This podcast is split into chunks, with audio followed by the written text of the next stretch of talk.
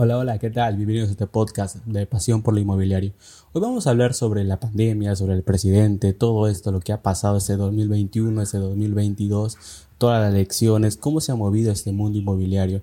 Este podcast yo lo he titulado eh, Necesitas 20 o 30 minutos para saber todo lo, que ha, todo lo que ha pasado en este mundo inmobiliario en el Perú. Esta intro lo estoy grabando antes de que termine eh, el video completo, así que no sé cuánto tiempo va a demorar, pero yo le calculo unos 20-30 minutos, así que vamos a empezar que esto se va a poner muy muy bueno, así que quédense. Ah, me olvidaba, mi nombre es Javi Hendrix, soy agente inmobiliario, así que vamos a empezar. Antes de empezar me gustaría este, agradecerte por estar acá escuchando este video, ya sé que lo estás escuchando en YouTube o por Spotify. Muchas, muchas gracias porque esto significa mucho para mí. Antes de empezar de todo esto del mundo inmobiliario, de lo que ha pasado, tenemos que hablar de dos errores muy grandes, no dos errores, perdón, eh, dos sucesos que han pasado que han cambiado de una otra manera nuestra forma de ver la vida. Este video, este de lo que vamos a hablar del mundo inmobiliario, es sobre Perú. Así que vamos a hablar. El primero es, obviamente, la pandemia. La pandemia que vino y nos vino a cambiar los dos hábitos. Nuestros hábitos de consumo, nos vino a poner restricciones, eh, me acuerdo que hace último vi la película Era de Hielo y había ese perezoso que ahorita mismo no me acuerdo su nombre y decía una, en un momento chistoso decía cuando, cuando ya iban a morir dijo vamos a vivir y luego dijo vamos a morir. Creo que así era la incertidumbre de las personas. Al principio era como que no sabíamos qué pasaba, la incertidumbre, la duda, el miedo, eh, las restricciones por parte del Estado, era algo que nunca habíamos vivido. O si la habíamos vivido quizás las personas adultas, pues, personas mayores. Pero los jóvenes nunca habíamos vivido esta clase de situación en la cual eh, de la noche a la mañana te dicen, sabes que no puedes salir, eh, puedes salir, como en el caso de Perú, imagino que esto también habrá pasado en otras partes del mundo, eh, solamente puede salir una persona, solamente hasta cierta hora, con cierto distanciamiento, y todo era un caos, todo era un peligro, incluso llegó a salir en las noticias, en la cual la gente empezó, como se dice, a hacer colas, a comprar bastante papel higiénico, como si fuera un apocalipsis, como si fuera una, invasión zombie, o sea, la gente empezó a querer sobrevivir. Y eso pasó al inicio. Y no sé si a ti te habrá pasado, te habrás visto esto, no sé si de dónde estás escuchando esto, si eso ha pasado en tu país, comenta, deja acá en los comentarios. Pero así pasó restricciones, miedo, inseguridad, no sabíamos a qué nos enfrentábamos.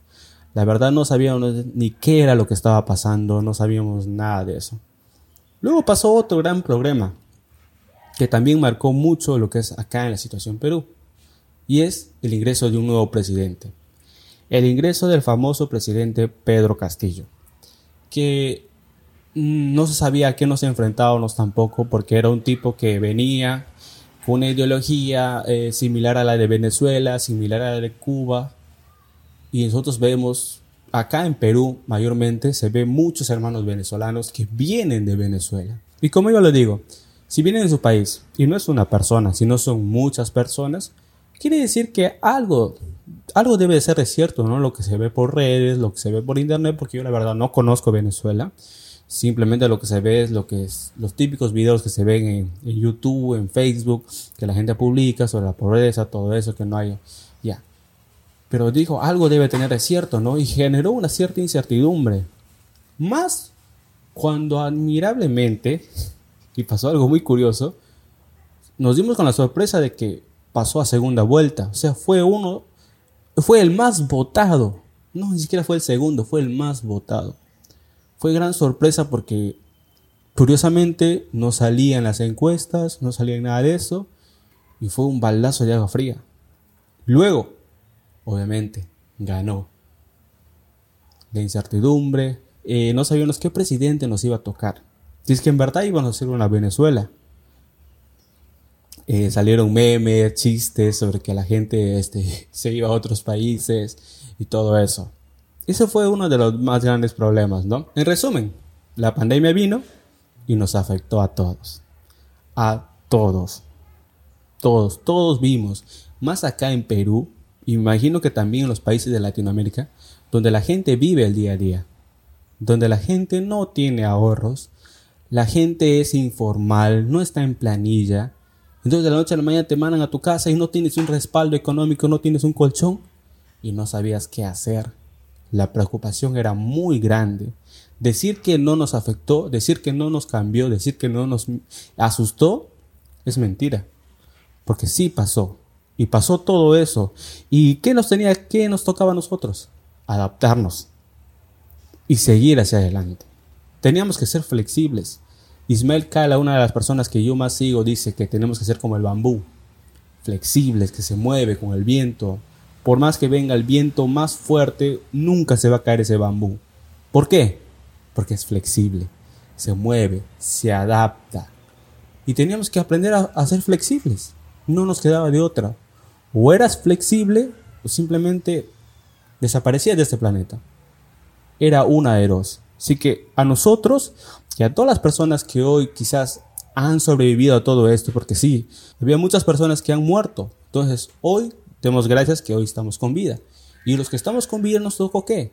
Adaptarnos.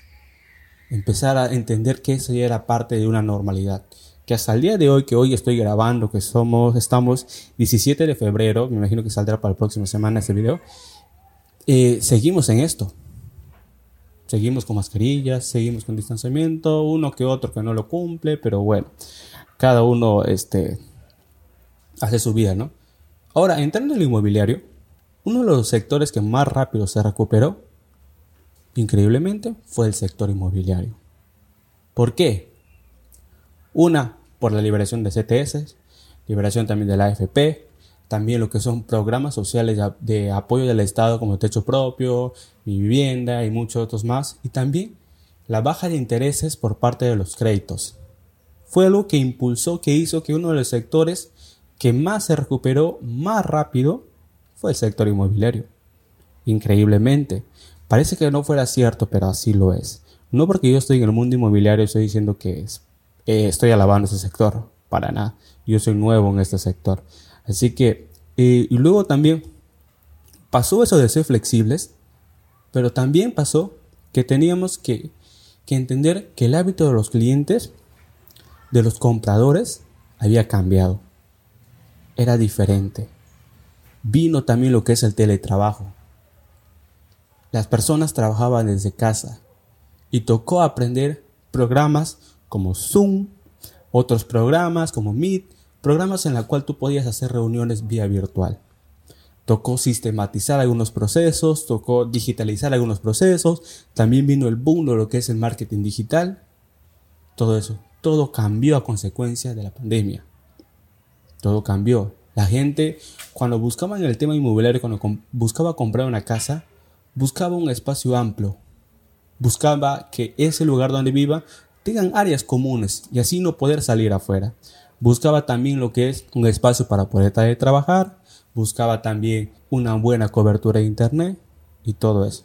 Entonces tuvimos que entender que los hábitos de las personas cambiaron. Las personas empezaron a pasar más tiempo en casa, una porque obviamente estábamos obligados y dos porque nos dimos cuenta que más seguro estábamos en casa. Empezamos a valorar a nuestros seres queridos que estaban ahí. Luego, Volviendo al tema del presidente. ¿Cuál es el tema del presidente? Porque este mundo inmobiliario también se mueve por inversión privada. ¿Cuál es la chamba o su única labor que tiene el presidente? Hoy como estamos, se resume en dos palabras. Estabilidad económica.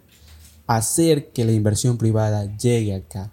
Que no se quede, que no se vaya, perdón, que se quede, que no incentivemos el miedo. Se hablaba el tema de la expropiación y todas esas cosas.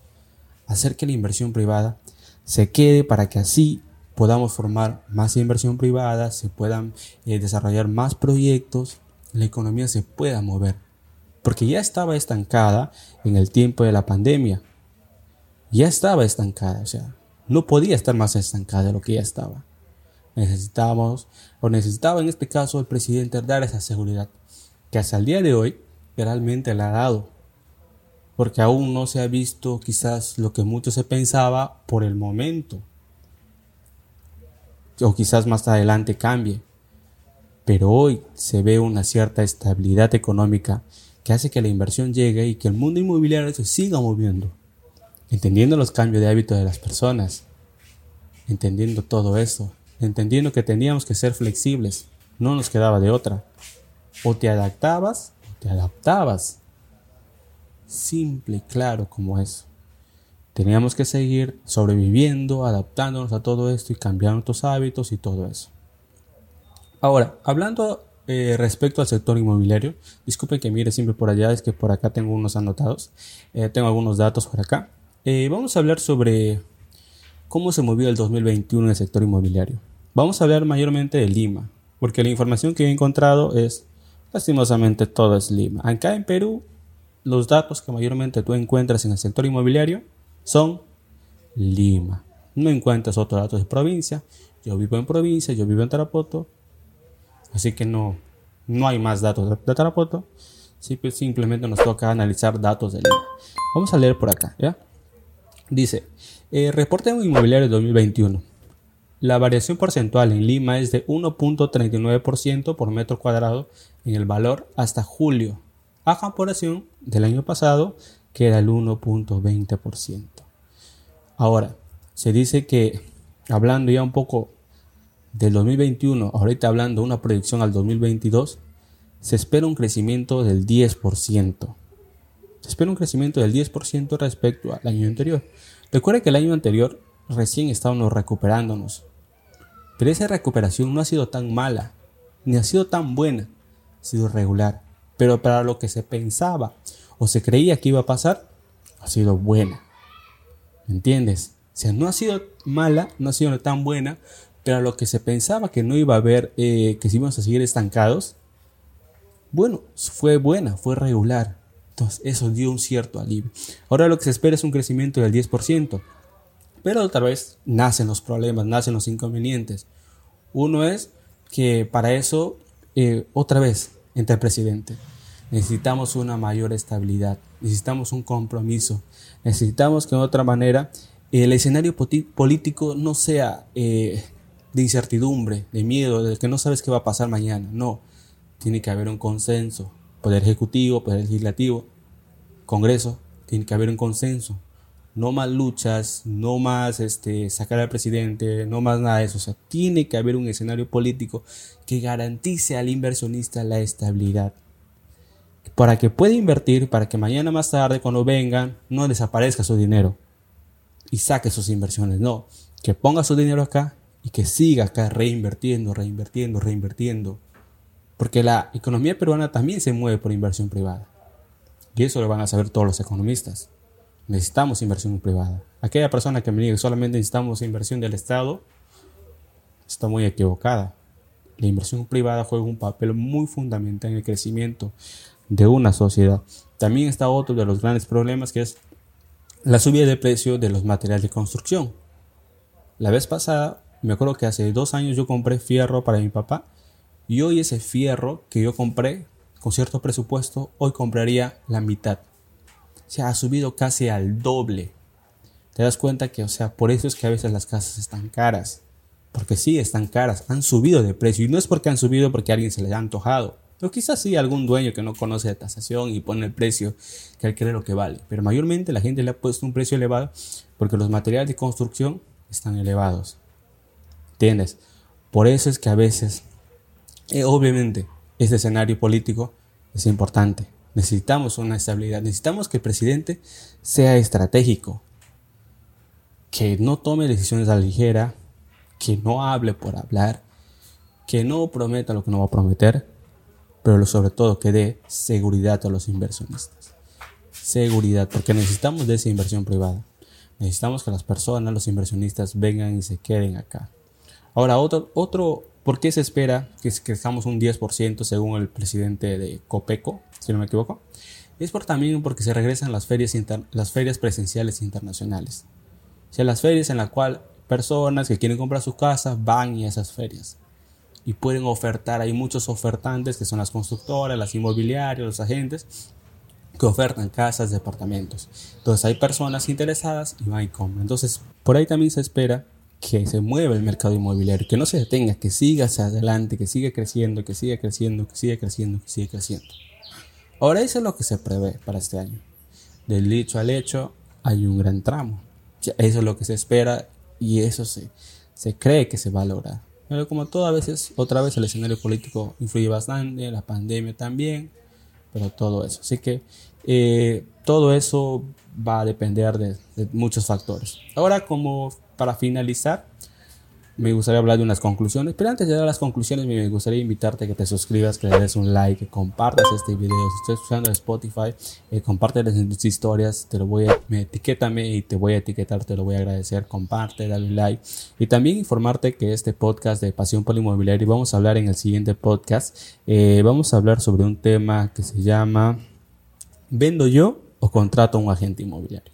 Así que si tú tienes una propiedad o tienes un amigo que tiene una propiedad que él la está vendiendo, que él la está ofertando y que no quiere contratar a un agente inmobiliario porque le han dicho que le han estafado, porque le han dicho que no ha vendido, porque le han dicho que por la comisión, todo eso.